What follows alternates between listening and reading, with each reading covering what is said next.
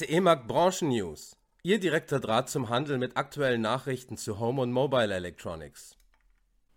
Ich bin Jan Übe, Chefredakteur des Business Magazins CE Markt und berichte Ihnen heute über die Nachwuchsförderung bei Expert, das Kundenprogramm MyMediamarkt, die Nachhaltigkeitsinitiativen von Electronic Partner und über eine Personalnews der Telekom.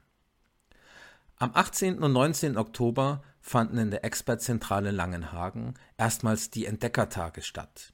In einem zweitägigen Workshop konnten Kinder von Expertgesellschaftern die Kooperation besser kennenlernen und herausfinden, ob sie ihre Karrieren im Familienunternehmen starten möchten.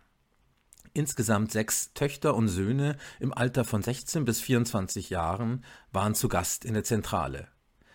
Das Besondere an diesem Angebot ist, erklärt Dr. Claudia Rode, Leiterin der Expertakademie und Entwicklerin der Entdeckertage, das Besondere ist, dass es auch für Unternehmerkinder geeignet ist, die noch nicht entschieden haben, ob sie in das Familienunternehmen einsteigen möchten.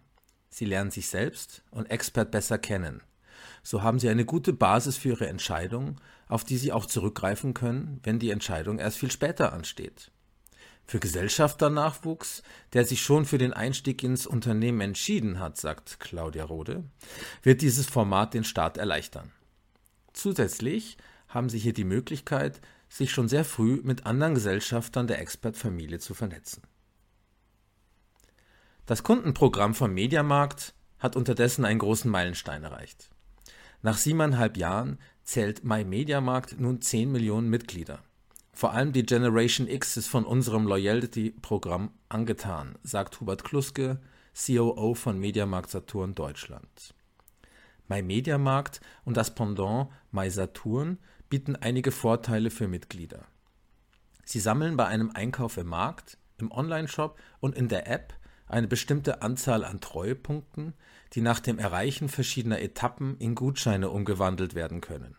Zu den weiteren Benefits gehören ein verlängertes 28 Tage Rückgaberecht, bestimmte Extra-Deals, ein digitaler Kassenbon, eine 0% Finanzierung bis zu 10 Monate und die Möglichkeit, als Testpilotin bzw. Testpilot spannende Innovationen und Produkthighlights zu testen.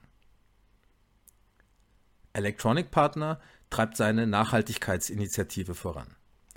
In Kooperation mit dem Mittelstandsverbund ZGV hat die Düsseldorfer Verbundgruppe vergangenes Jahr eine Klimapatenschaft für rund 100 Hektar trockengelegte Moorfläche südlich von Berlin übernommen.